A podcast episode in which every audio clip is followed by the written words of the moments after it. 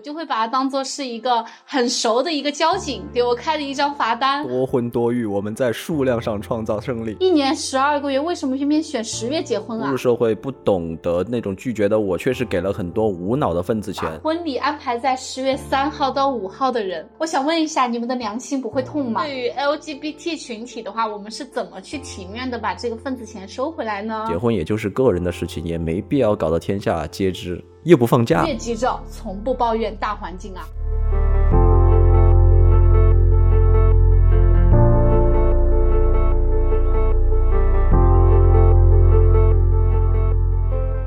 欢迎大家收听《拘你一下》，我是小颖，我是大鱼，我是大熊，我是阿雅。我们录制这一期的时候已经是九月下旬了，国庆不就是要来了吗？我本来是打算用这八天的时间和小张一起去云南旅游的，结果结果。我们竟然在这周连续收到了三个婚礼邀请函，我天啊！而且好巧不巧，一个在开头，一个在中间，还有一个在结尾。我心想，完了完了完了！我们裸，我这边不是刚裸辞吗？小张又刚就业，然后我们这个家庭本来就不是很富裕，然后雪上加霜，工资就拿来给份子钱了。所以我转头呢，我就找大大鱼聊，我说要不这一期我们来聊一下份子钱好了。正好了，我前段时间看到那个微博的热搜，我当时发在群里面，你们点进去看没看啊？看了看了。就那个，这个那个热搜的标题很有意思，他说国庆的八天假期有七个婚礼邀请函，他就只有一天的休息时间。我心想，这冤大头。然后反正每年国庆节都是我的破产月。所以我们这期的话，就跟大家来聊一下关于份子钱的三两事。其实我小的时候对份子钱这个不是很有概念哎，只知道经常被家里的大人带去到处吃席。我当时还很天真的认为他们的这些亲戚朋友、同事啥的之间关系怎么这么好啊？家里有啥喜事儿都得去祝贺一下。后来才知道有份子钱这一说，不过现在嘛，我反正躲份子钱，我就像在躲瘟神一样，那种群发的呀，发朋友圈请柬的呀，我就直接无视了。私聊发我的那些，我会衡量我们之间的关系好坏，然后再决定是否给出回应。对，因为在我看来，份子钱这个东西已经完全变味儿了。就最开始的时候，就是对别人表达一种真心的祝福，然后到现在已经扭曲成了一种。变相的集资还是合法的那种，而且大家居然都心照不宣的就接受这种潜规则。你家办事的时候我给你送，我家办事的时候你再送还给我，送还回来的时候还要对照一下当时的礼金簿，看看到底要给多少钱。我觉得这样做对于我来说好累好累。嗯，我对份子钱唯一的好的记忆点就是小时候跟着父母去吃席，就像刚才大鱼讲的，这是唯一。哦，这是唯一对份子钱有的一个好的记忆，但对我自己来说，我呃，我的同学和朋友基本上都已经结婚了，嗯，所以我之前随的份子钱，而且基本都是以红包的微信转账，红包直接发过去了，自己也没有去参加，连吃席都没有吃上，所以就特别亏，主打一个散财。对呀，更亏的是以后可能我也是不婚不育，所以也很难去把自己的钱收回来，收不回来，更痛苦了。对呀，而且我们的礼金还是蛮高的呢。我们以前，呃，因为当时都是大学同学，呃，给的钱都还蛮高的，一般都是至少一千起步。这么高？贵，好贵！你们是些什么财神？你真的是散财童子哎！都是一些玩的比较好的同学吧，就是大学室友呀那些。呃，就是关系比较好的，一般邀请我，我就是会给钱的，都是关系比较好的。如果关系已经很远了，我就嗯，连应该是就会婉拒了。是这样的，是这样，我也是这样。反正你如果给我一个婚礼邀请函的话，我就会把它当做是一个很熟的一个交警给我开的一张罚单。反正这封请柬的话，对我来说是有制度效应的，而且它是那种就是强制的，并且对于我这种不婚不育的叛逆的女青年来说，肯定是收不回来的。反正那其实对我来说的话，份子钱目前距离我还有一定的时间，因为我身边的同学也还没有说要结婚之类的。但是呢，我对他也是有一定了解的，就是说他好像就是有一种众筹的意思在嘛。然后我之前听过一个非常搞笑的事情，就是他们说结婚最开心的呢，就是那天晚上两夫妻在床上数着那个份子钱的时候，感觉自己就发财了一样。就是因为我感觉份子钱好像就是越来越成为了一种，嗯，衡量我们友情深厚的一个标准。对，然后就比如说我给你随了五百，你可能要给我随更多，那这样子的话，好像会对我来说有又形成了一种心理负担。对，然后对我们这种嗯刚就业或者说嗯还没就业的那种大学生来说，就觉得天呐，这真的是一笔巨大的开支。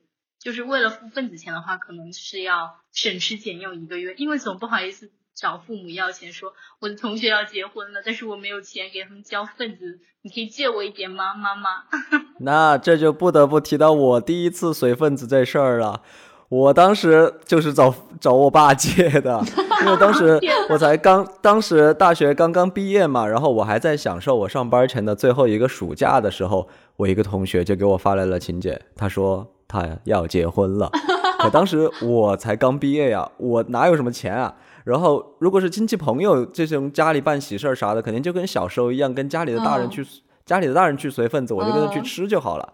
可这是我同学啊，随份子这件事情的主体就只能是我本人，而且我当时也不具备那种婉拒份子钱的这种技能，我的脸皮也挺薄的那个时候，所以最后还是找我爸借了钱去随了份子。我就是这样的人。但是阿那我跟你不一样哎。但是我这样说，阿 P R 这个你可以反向操作哎，你现在的阶段正是积累自己的份子人脉的关键时刻。啊？怎么说啊？我现在是到处交友，快快结婚之前就是哦，我们加个好友吧，对对对，就多聊一聊吧。在婚前多结交几个好朋友。是呀，对对对，是的。结婚的时候把请柬全部给他们发给他们，每个人都要众筹一下。我待会儿就用道德来谴责你，那天我大雄一定。是最富有的。我要用道德来谴责你。嗯，没没没有办法呢，我也我也是这个被受害者。反正我的经历，我跟大那个大鱼的还不一样。大鱼你是找你爸爸借的钱，我是直接没没有给人家钱。我反正我给出去的，我就是我参加的第一场婚礼，跟我给出去的第一个份子钱不是同一次。就是因为我第一次收到婚礼邀请函，那个时候我也是个大学生，刚当刚上大四，然后我我也是没有钱嘛，而且还没有被这个肮脏的社会污染过的纯情的女大学生，然后根本没有要随礼的概念，所以以前的话呢。我去参加别人的婚礼都是爸妈给，自己也没管嘛，所以我当时就是一整个大学生勇闯社会，两手空空，我就一个人就去了，我也没管什么呃什么钱不钱的问题，反正第一次我给出的这个份子钱是在去年，嗯，去年也是刚好是十月份的时候。到现在刚好是一年的时间，嗯，反正那个的话呢，是我的一个非常非常好的朋友结婚。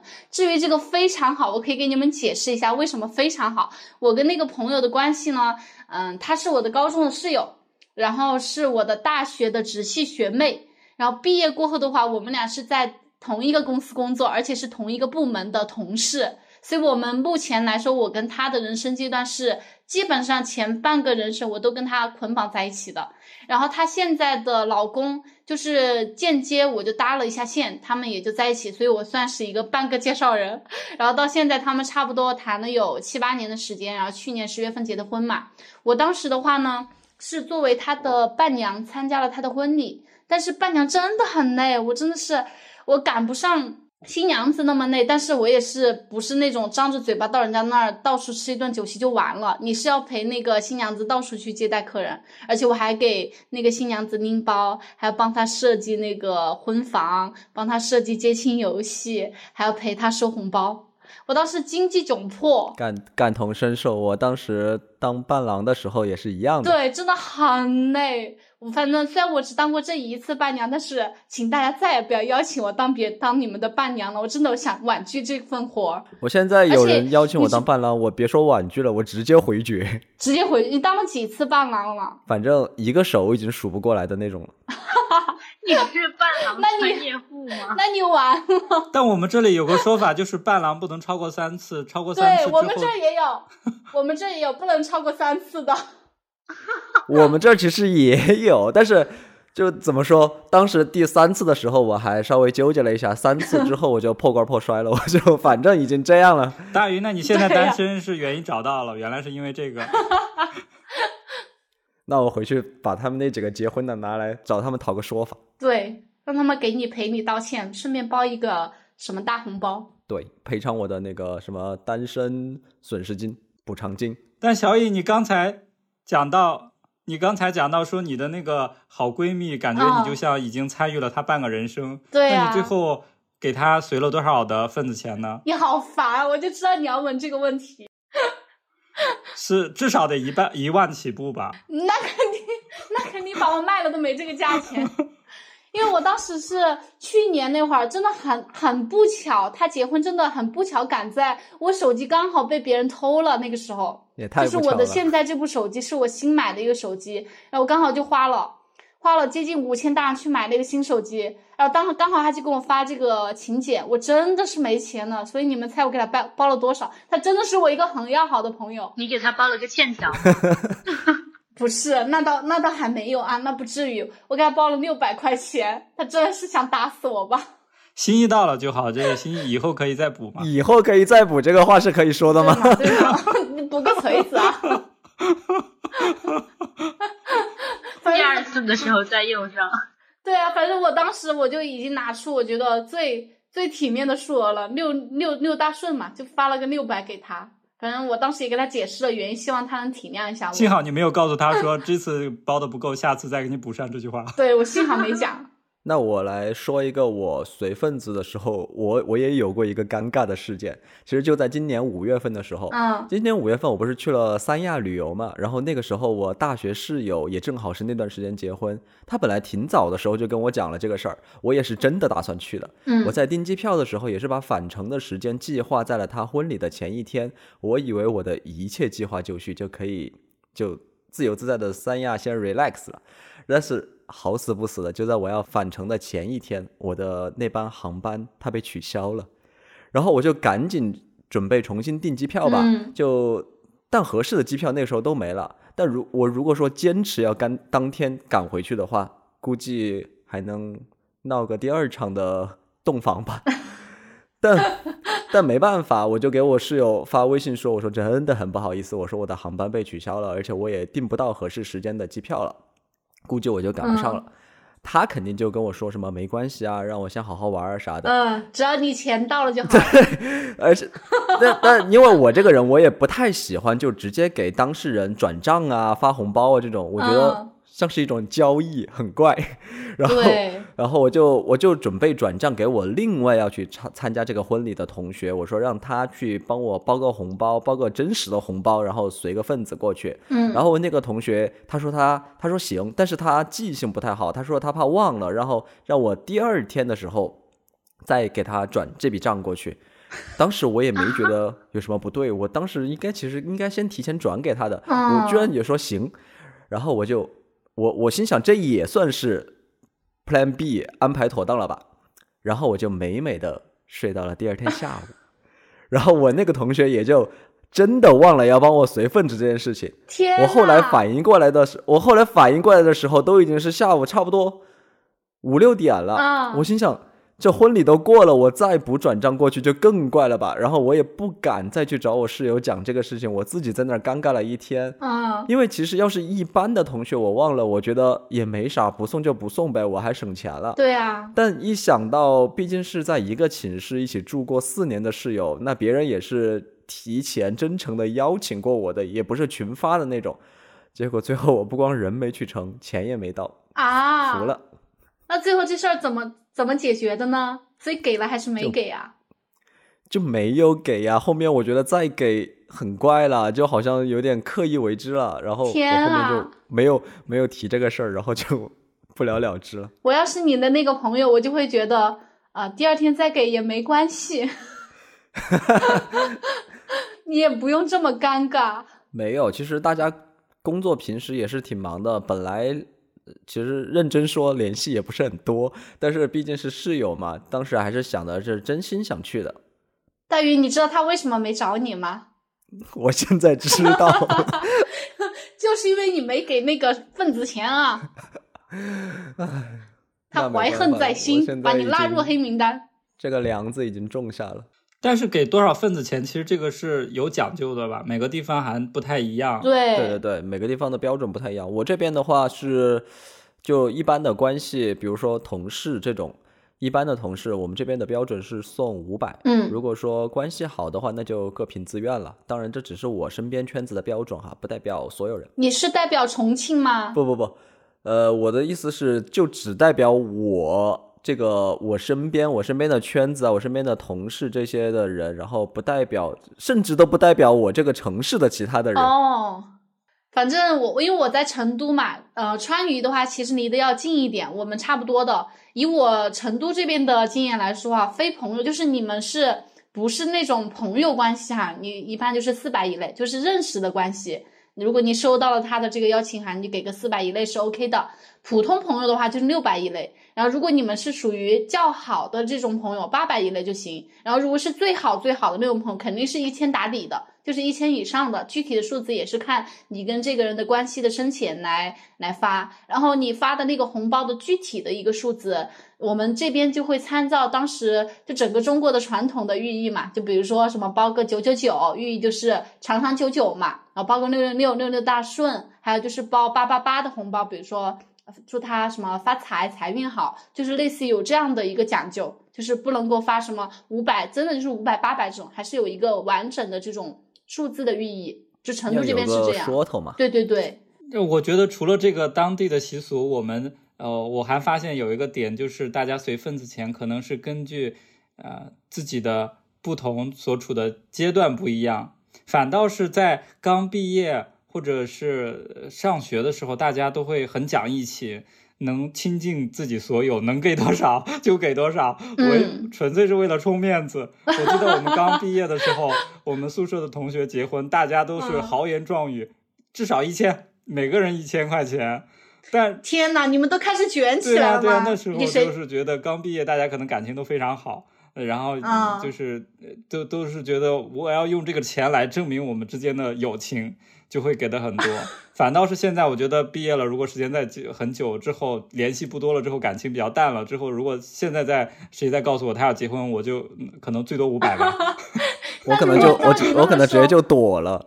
对啊，照你那么说，我要跟我朋友表明那个关系的深浅，我肯定会跟我朋友说啊，那我们的友谊一文不值吧？那其实，在福建的话，大部分平均也是五百块钱左右。然后其，但是好像跟你们不同的是，嗯如果是那种有亲戚关系的，就比如说，呃，我姐姐结婚，那这样子的话，我作为她的妹妹，我可能是不是说是给红包？我们这边通常会会买一些黄金，就是那种哦给她送一个金项链啊，或者金手镯啊，是这种。他就不是说包个红包给个意思就行，那就是大部分对于朋友，如果是朋友关系的话，咱们就给就给红包就好。然后如果是有家家家里有亲戚关系的话，就还是要买一些黄金，可能要证明一点情比金坚吧。哎，我们我们成都这儿的话，你给黄金就是俗称的那个三金嘛，是就是新人双方就夫妻双方，一般是男方要跟女方买那个婚礼的那三金，就是像黄项链、戒指这种。我们这边其实哦也是，但他就是他可能刚刚阿飘说的说的那个不太一样吧？他说的是以家人的这样的一个形，娘家人的这样的一个方式，然后去送的一个一个一个心意吧，就跟随份子一样，但又不一样的对对对，那种感觉。就是就是别人给钱，我给你金。哦，我刚刚听大鱼说到你你自己是觉得就是现现场的这种现金红包其实是要比你微信转账好的，是不是？对，就除非是我真的我去不了，然后也没有我嗯认识的人可以帮我。当帮我带过去的那种的话，嗯那我没办法，我可没能只会用微信转账。转账。但如果有其他的选择，我不会选择用微信转账，因为我觉得微微信转账过去真的就有点怪怪的。本来我去不了，然后再用微信转账过去，就好像真的是为了完成这一项仪式而已。对，是的，我我自己也是非常非常赞成这一点。就真的说，你发一个红包，就是微信红包或者转账记录过去，多多少少，我如果是一个接收者那一方啊，我都不好意思去点，总觉得点了过后就感觉多少会有点尴尬。对，是的，是的，就说我是点还是不点的，我可能不会马上点，我可能会晚上凌晨或者怎么点一下，在你不经意之间点一下。等我等我睡了之后你再点，对对是吧？对，就是就是看到你的钱发过来了，但是我可能要假装假装矜持一下，过会儿再收。对，是的。而且我们这儿，如果你是包那种现金的红包，你们会不会把那个金额写在那个红包里面？就是会写一下名字跟金额这种，方便新娘新会的郎他们会的记。会，对对我们会写在那个红包的背面，把名字然后金额写在那。因为有的时候你去送这个呃随份子的时候，你在那个嗯礼金台那里，你是直接把那个红包放那儿就走的嘛，你也不可能嗯等到别人在那个礼金簿上面把它登记好了之后你再走，就放在那儿，然后他就自自己按照那个红包上面的名字和金额自己登记就可以了。对，那我能不能写个我的名字，然后写本来是一千块钱，我写个一万块钱？你有毒吧你？只要你不怕别人当场开包，然后 当场验证，你不怕尴尬就可以。对，当场让你补尾款。那你首付收到了，接下来分期怎么付？一般不会当场打开吧？我就赌他不会当场打开，我就要搏一搏。哎，我们这边会耶，我们这边是真的会。我们这边除非就是当时人流量特别多的时候，他可能不会。但是如果说你正好过去的时候就你一个人，那是会当场打开的。哎，你这你们你们都当没当过伴郎伴娘啊？我刚刚说了，我当很多次了，我真的已经厌倦。啊，对我忘了，抱歉，又戳到你。我还没有 当过，我其实特别想体验一下那下。你去帮你去帮大鱼当一下吧。别真的，可以，但是大这伴郎是有准入门槛的吧？必须要找那种颜值高的才能当伴郎。你颜值很高啊，我们大鱼是颜值很高啊。那跟你比还是差了一点。但是，嗯，对对对，就是我当时，我是我是在谦虚。对对对不不在那儿，不不是那个意思。我是想到，我是想到，我很想当伴娘这件事情。嗯，就是我记得我从非常小我就跟我发小说，因为我发小比我大一岁，嗯，我总觉得他会比我先结婚，然后我就跟他说，我说我必须要当你的伴娘，我不管在哪里，我都要当你的伴娘。然后，但是后面我就发现了一些就是当伴娘、伴郎的一些弊端，就是他们说，嗯，首先呢，你不能比新娘更美。那这一点的话，我觉得对于我发小来说，对对对，我觉得我做不到。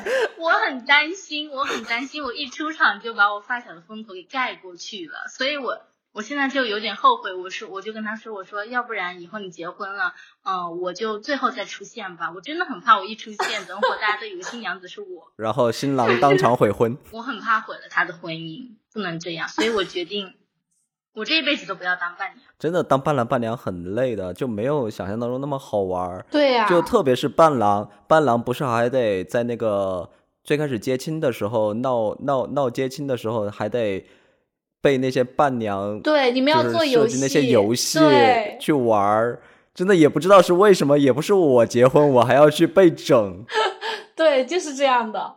而且伴郎伴娘也要随礼，就是我把我把我干了一天的活，我还得要给这个份子钱。但你们那边随完礼，伴郎伴娘随完礼之后会有伴手礼吗？我们这边会有伴手礼。啊，会会，就是我们这边的话，新娘子或者是新郎啊，就是各方嘛，比如说伴郎这边、伴娘这边各方嘛，然后会有新郎新娘专门给我们伴郎伴娘的一份专属的伴手礼，对而且这个伴手礼质量很高的，就跟那个现场到场的嘉宾他们的这个伴手礼不一样，是单独的。而且他还会单独给伴娘伴郎单独包一个红包，对，对对，我们这边也会的。所以一般来说的话，嗯就是你其实给出去的这份份子钱，在你的伴手礼和嗯给回的伴郎伴娘的红包，就是你会赚回来的。嗯，赚回来不知道，这样一听，伴郎很好呀，伴郎伴娘挺不错的，还是一份兼职工 作。那这个兼职要起大早去受苦受累，然后好像也说非常容易影响那个情友情。为啥呀？然后我最近就是经常能刷到一些，嗯，那种伴娘兼职的这个这个兼职行业，我感觉这是一个新兴的行业，嗯就是能在我们校园群里面有收到什么啊、几月几号在某某地方需要几个伴娘，那标准就是不要长得太好看，不要长得太高。我当时看到这个的时候，我觉得我我不行绝对做不了这一行。你每一条都不符合。对，每一条都不符合，我觉得很遗憾。他的时薪很高啊，他一天，反正我当时看他一天好像是六百起步，哇哦然后你又能拿礼，我觉得天呐，这真的是很赚钱的对呀行业。对呀、如果是我的话，我愿意扮丑，我也是，我也是，我要去赚这个钱。我也想，我也想。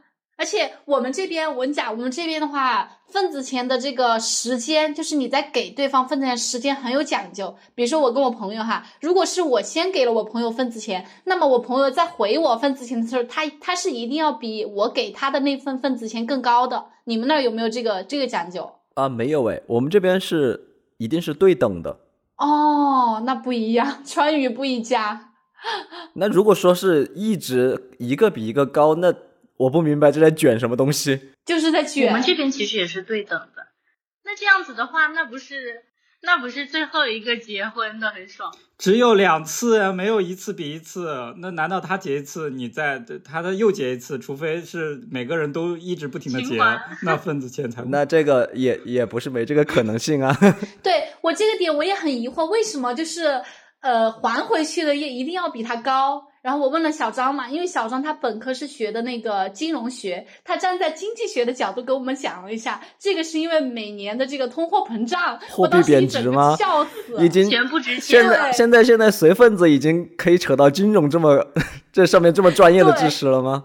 是呀，他说就是比如说我是今年结的婚哈，然后我给对就是别人给了我份子钱，那么我在别人结婚，比如说五年过后，那你这个给的五百就不值钱呢，那肯定是六百、七百、八百了，你肯定就要比你给给出去那个更高的，反正道理我都懂，但是我还是很震惊。那这种就谁先结婚谁倒霉了。那我但是我还是等到最后结婚。对啊，是啊，那所以我们就倡导大家晚婚晚育或者不婚不育 啊，没有啦，没有啦，就是找到这个爱情也是挺好的哈，没有说是要带节奏的意思啊，多婚多育，我们在数量上创造胜利。多婚多育。你这个观念好超前啊！一妻多夫制。你这个算盘珠子都崩我脸上。我怕到时候播出去会引起这个评论区的强烈的共鸣，而且好惨啊！就是为什么大家都喜欢十月结婚，我就不理解，一年十二个月，为什么偏偏选十月结婚啊？我都说了三个了。因为十月假期多呀，就赶上十一的假期，大家都可以尽情的举办婚礼，然后让所有人没有可以拒绝参加的理由。对，真的就是在在在时间这个理由上面杜绝了你拒绝的这个理由，就让你说，哎，十一那全国都放假，你不可能不放假，你不来那就是是吧？那就是我俩关系出了什么问题，你看不起我。就很烦啊！我觉得还有一个问题就是，十月本来就是一个很好的季节，金秋十月是一个丰收的季节，是啊，他们收份子的人是丰收了呀，我我骨感了呀，把你的份子钱都拿来，让我赚的盆满钵满。骨感的烦你们这些人钱的季节，而且天气也比较好呀，不会很冷，也不会很热。而且还有一种说法，哎，就是因为国庆红的那个颜色不是中国红的颜色嘛，婚礼婚庆也是那种大红色嘛，他们会觉得比较喜庆。然后我有朋友是这种，我以为你要说人民币也是红啊，色，对对对，对的。还有就是，我真的是要披露一下哈，就是那些把婚礼安排在十月三号到五号的人，我想问一下，你们的良心不会痛吗？你想国庆就七天，然后一个婚礼你就夹在了中间，前面就三天，后面三天嘛。你说去旅游吧，也就两三天的时间，但是待在家里吧，也就还有两三天的时间，这真的会发疯。他们哪考虑这么多呀？那如果说是我结婚的话，我肯定也只会考虑我能在这场婚礼收了多少钱，我还会考虑你有没有时间出去旅游。没关系，你结婚的时候你说哪一天，我们都会去参加的。好，希望有这一天吧。你记得提前告诉我，让我攒攒钱。那我们要先预设一下要给他多少钱吗？我们感情一般，我就打个欠条吧。下一次我结婚的时候，你还给我就好了，把这个欠条。我只想说，大鱼，我们的友情一文不值啊。对，但是因为我份子钱都给出去嘛，我又是拉拉嘛，但是我我怎么收回我的份子钱，我还没有想好，所以我很想真诚的发问哈，就是对于 LGBT 群体的话，我们是怎么去体面的把这个份子钱收回来呢？你也可以大大方方的办一场婚礼啊，对吧？对啊，我当时就想，就是虽然不法不合法，但是呢，我们有理，所以我觉得我到时候如果说真的要办婚礼的话，我肯定会宴大办特办这个宴请，把所有的亲朋好友全部都集在一起，我们开一个什么类似于这种。单身 party 啊之类的，或者说等我啊三十大寿啊四十大寿啊，每一年的大寿我都办一个这个寿寿宴请，请大家来。那大家来总不会空手来吧？肯定是包一个红包，或者是你带点什么礼物，那也算是你给了钱的嘛。对，或者说是，然后你就发现来的人一年比一年少。你好烦啊你！而且我还想到一个点，就是比如说什么像啊乔迁啦、离职啦、入职啦、养猫啦、养狗啦、升职加薪啦、恋爱啦、分手啦，只有你想不到的宴席，没有我收不回的红包哈。还有今天又成功的活过一天啦。对对对对对。反正我是这样认为的哈，反正就我来说的话。我是不太会想要去收回我给出去的份子钱的，因为除了最开始初入社会不懂得那种拒绝的我，确实给了很多无脑的份子钱。嗯，当时不管是不熟的同事也好，同学也好，只要有红白喜事给我讲了的，我都是为了合群就随了份子的。现在想想，真的傻逼啊！我真的挺傻逼的，真不把自己的钱当钱啊！但之后我学精了以后，但凡我给出去的份子钱，那都是我自愿给的，我也没有打算说有朝一日要让他们随还回来给我，那就是我给他们的祝福嘛。因为给出去的祝福，我肯定不会再想要把它收回来。呃，我也是这样，我觉得我始终相信能量是守恒的。我虽然钱要不回来，但是我可以通过其他的。呃，好的事情，好运。我我每次就想，我把钱送出去，我肯定收不回来，但是我呃肯定会有别的好运发生在我事情上，总是这样自我安慰自己，给自己增寿，让自己多活几年。对。多活几年倒不必了，让自己过得开心快乐一点是最重要的。但是你知道吗？我们在讨论，就是我们在聊这个份子钱的诟病各种不好的时候，我们宁波哈已经在今年的二月十四号推出了一个互免卡，你们知道这事儿不？当时上了新闻的，有听过，有听过。对，但是我是记得当时是有一个记者，他蹲点在一个区，就是宁波一个区的婚姻的登记中心时发现的。当时那个呃民政局嘛，他就为那天来办办那个领证的那个新人都送上了一份特别的礼物，那个礼物的叫做互免卡，卡就到时候大家也可以去我们的那个修 notes 去看一下那张图，挺有意思的。但互免卡是什么意思呢？就是当你的亲朋好友婚礼的时候，你就把这个卡。代替份子钱送给他，等自己结婚的时候呢，就以此卡为凭证，让你的亲朋好友同样就可以免份子钱了。就是我觉得真的宁波走在了时代的前面，让我们一起为宁波鼓掌。干得好，太棒了！赶紧来福州吧。对呀，那你们你们想，就这个份子钱，我们怎么去改革呢？作为二十一世纪的新青年，我觉得这件事情其实。我是挺悲观的哈，我觉得改变不了，或者说短时间内改变不了。嗯，因为大多数人，特别是我们的父辈，已经迈进了份子钱现状的这个怪圈里了。他们把这个看作是一个很重要的社交方式，但其实反观国外，当然不排除国外他们也有送红包的这个习俗哈，但他们会尽可能的把这个范围圈子缩到最小。比如他们办婚礼，就只会邀请自己关系最亲密的亲朋好友参加，不像我们就恨不得把几十年不联系的什么亲戚啊，刚认识名字都还叫不出的同事啊，这些都叫上，但各种意图就昭然若揭了。不过现在已经开始有年轻人在淡化传统婚礼的方式了，比如说有的不举办婚礼，有的采用旅行结婚，有的也像国外一样，只跟最亲近的人一起庆祝。那本来我觉得结婚也就是个人的事情，也没必要搞得天下皆知，又不放假，对吧？但这个事情我持不同的观点哦，我觉得我还是可能比较老派的思想。我觉得份子钱它可能最开始存在的意义就在于，呃，比如说结婚是为了让亲朋好友给这个家庭一个基金，一个经济基金，大家来一起。相当于募捐一下，让这个小小的家庭在最开始成立的时候就不那么贫穷，可以稍微有一些积蓄。然后等到另一对新人，你的朋友再结婚的时候，你同样用这样的方式，让他也能够度过自己刚成立家庭的时候这个阶段，可以拿到这个份子钱，自己可以去买房呀，或者买车呀，或者是存起来以后给自己的小孩儿啊准备呀，这些我觉得都是一个挺好的意义。只不过是现在大家可能更多的有很多攀比的心理，或者是一些呃，我们莫名其妙收到一些很不呃关系也不是很好。就随便来去用份子钱，这个邀请我们去给份子钱，变成了一种道德绑架。我们其实排斥的是这种道德绑架。对对。而且我们这一代人办婚礼，其实目的就会变得很纯粹。就比如说，你确确实实就是给你的亲朋好友分享你结婚的这件事情，就这个喜悦的，而不是给别人去增加这个经济负担的。而且你发出这个婚礼的邀请，其实也是为了得到对方的祝福嘛。那婚礼是自己的，给自己办婚礼也不用大肆操办啊。要我说那种像刚刚大雨提到什么接亲啊，什么为难伴郎啊，为为难新郎啊这种哈，这种乱七八糟的规矩就免了吧。越急着从不抱怨大环境啊。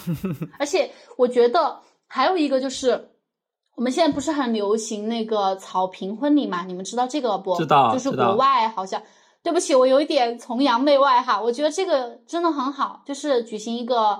Open 的开放的这个草坪婚礼，即使是路人，你可以进来瞅两眼，你可以进来为我们送上一句致辞哈，都是 OK 的。而且你婚礼的现场也可以改成 party 呀，比如说什么露营的婚礼呀、city walk 婚礼呀、直播婚礼啊，这些都可以有啊。那以后我们。我办婚礼的话，我就会给我的好朋友们就发邀请，就直接说我不给份子钱啊，你们一人带一瓶好酒来现场，或者直接把我想要的礼物就发给你们，你们就把这个我想要的礼物带给我就行了。但这个礼物的价格我肯定是会控制一下，不会让你们破费，可能就几十几百以内的这种。那大家就带着我的我想要的礼物，还有就是对我的祝福来参加我的婚礼就可以了。那婚礼的当天呢，我们也可以就是喝喝酒啊，聊聊天啊，也可以放声的歌唱，可以跳舞，也可以玩游戏。我觉得这种婚礼真的是我梦寐以求的这种状态。但这所有的前提就是不能有亲戚参加，我的所有的亲戚都不能参加，我只能邀请我的亲朋好友参加，不然就没有办法实现。嗯，这样的方式我觉得也算是回归了份子钱最开始表达祝福的一个初衷，一个初心吧。那对我来说的话，其实我自己。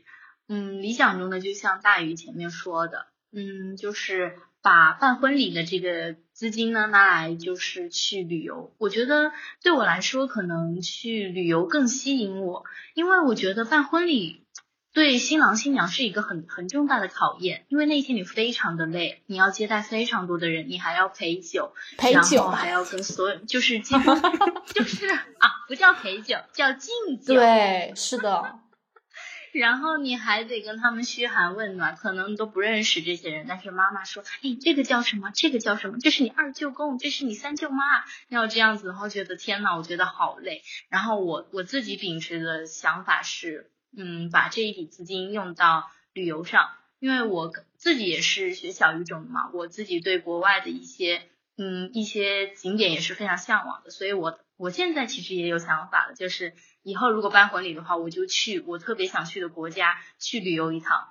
我不收大家的份子钱，我可以收大家的祝福，因为我觉得祝福，嗯，比那些金钱来的更重要。那我会带着这一份祝福，跟我的，就是跟我未来要一起生活的那位男士一起去国外旅游一场。我觉得这对我来说是比举办一场。大婚礼收份子钱是更开心的一件事情啊！现在有一个好的形式，就是你可以在国外办婚礼，然后你就直接帮你的朋友们预定好酒店、机票，然后他们就呃免费邀请他们来国外参加你的婚礼。这得财力多雄厚啊！我不是我不是散财童子，看看格局小了吧？格局小了，你这样就格局小了。格格格局小了，格局小了。主要是我也不是什么富二代，我要是富二代。我我把我把我舍友，我把我那些不知道的远房亲戚们都请来，我把那个国家都办成我的婚礼城市。就是大家的点就在这里，就是我提前帮我的朋友订好酒店机票，他肯定会帮你包一个超大的红包，cover 住你所有的酒店机票。我还能大赚一笔。那我建议这个国家最好是缅甸。来了之后，一人留下一个腰子。是的，是的。对。我有一个问题，阿皮啊，你刚刚说的那个，其实都是我们就是年轻人，就基本上九零后、九五后他们都想这样去搞嘛。那我们的爸爸妈妈、我们的亲戚怎么办啊？就是我感觉现在我们大部分的人都是这么想的，但是至于为什么我们没有去这么做，就是基于我们有爸爸妈妈在，还有亲戚在，就主要是举办这个婚礼是给他们一个交代嘛。就他们怎么办呢？你还会？其实这个问题我也有跟我爸爸妈妈交交流过。那我当时的想，我爸妈跟我讨论出来的想法就是说，嗯，我们去旅游之后，我们可以在就是发一个请帖，就是我们不需要去那种特别豪华的大酒店举办一场特别豪华的婚礼。嗯，那我们就只需要把一些远房亲戚，就是家里可能对于爸爸妈妈来说是一些比较重要的亲戚，那可能到我这一代就。没有怎么常联系，但是我们可以把他们邀请到呃附近的酒店，我们就是吃一顿饭，就是吃一顿宴席，但是不是特别豪华的宴席，那也不用他们随份子钱，就是我们我由我们来出这一笔钱，那这样子的话也不算是跟他们疏远，那同样的话也减轻了他们的负担，也不需要出份子钱。嗯，那我其实刚刚觉得说的这个话题说。怎么给父母一个交代？我觉得这就是一个很悖论的一个东西。就结婚这个事情，其实更应该更多的考虑自己结婚的两个人吧，这两个人，而不是更多的考虑我是不是要给家里一个交代。我觉得我们现在的，比如说婚礼的这些冗长的仪式啊，以及这种我们刚刚提到的份子钱这种不太好的这种怪圈啊，这种风俗啊，其实更多的也就是想我们给其他人一个交代，所以。造成了现在大家都很排斥的这样的一个局面，更多的我觉得应该多考虑一下自己吧。嗯，如果说你自己想要这样的一个方式，那么你去选择无可厚非。那如果说你自己都不太认可这样的一个方式的话，那。不必要去为了去迎合谁谁谁，然后去非要去做这样的一个事情。是的，但很多时候的婚礼办一个婚礼，并不只是为了这两结婚的双新人，父母其实在这个婚礼上也有很大自己的诉求。我爸妈每次都，呃，甚至我的朋友都会提到说，他妈妈看到别人结婚，每次都上台发言，每次都会回家把自己发言稿先写好，先排练一遍，就期待自己的女儿、自己的儿子结婚的时候要上台发言，要表演一次。我觉得刚刚讲到的就是我们理想中的这个婚礼哈，我目前来说，我实现的可能性要相对来说高一点。应该一一个来说，是因为我是拉拉嘛，我的婚礼我肯定是要自己做主的哈，而且我家里呢，我不是独生子女，我有一个妹妹，所以，嗯，我身上的负担其实要轻一点，就相比于其他人的话呢哈。然后我这边的话，我跟小张的感情也会比较稳定嘛，所以我会比较期待我跟小张我们两个人的婚礼现场。啊，怎么去办？邀请哪些人？我们怎么去弄这个？然后现场我们要放什么样的音乐？准备什么样的伴手礼？其实我个人还是蛮期待这个事情的。所以到时候如果有机会的话，我就想邀请你们来。对，一定到场见证。好的，我们都很期待。是的，是的，还挺好的。反正有空，我觉得我们有一期也可以聊一下我们拉子之间的爱情故事，还是挺有意思的。好，那我其实很好奇，在听我们这期节目的朋友，在这个国庆期间都有几场份子要随，你们当地随份子的标准又是怎样？以及是否曾有过关于随份子的窘迫经历？也欢迎你们在评论区留言跟我们分享。好啦，那我们今天就先聊到这儿。那如果你喜欢我们的节目，请点赞、评论、订阅我们。在节目收听中，如果你觉得有任何需要改进的地方，也欢迎帮我们指出，我们都很听劝的，油盐都进。这期节目就结束啦，我是小颖，我是大鱼，我是大熊，我是阿霞，拘泥一下，跟生活对话，我们下期见，拜拜。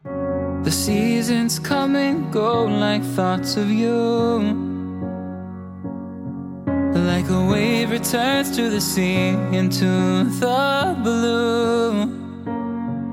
They change, but in a cycle that I can't lose.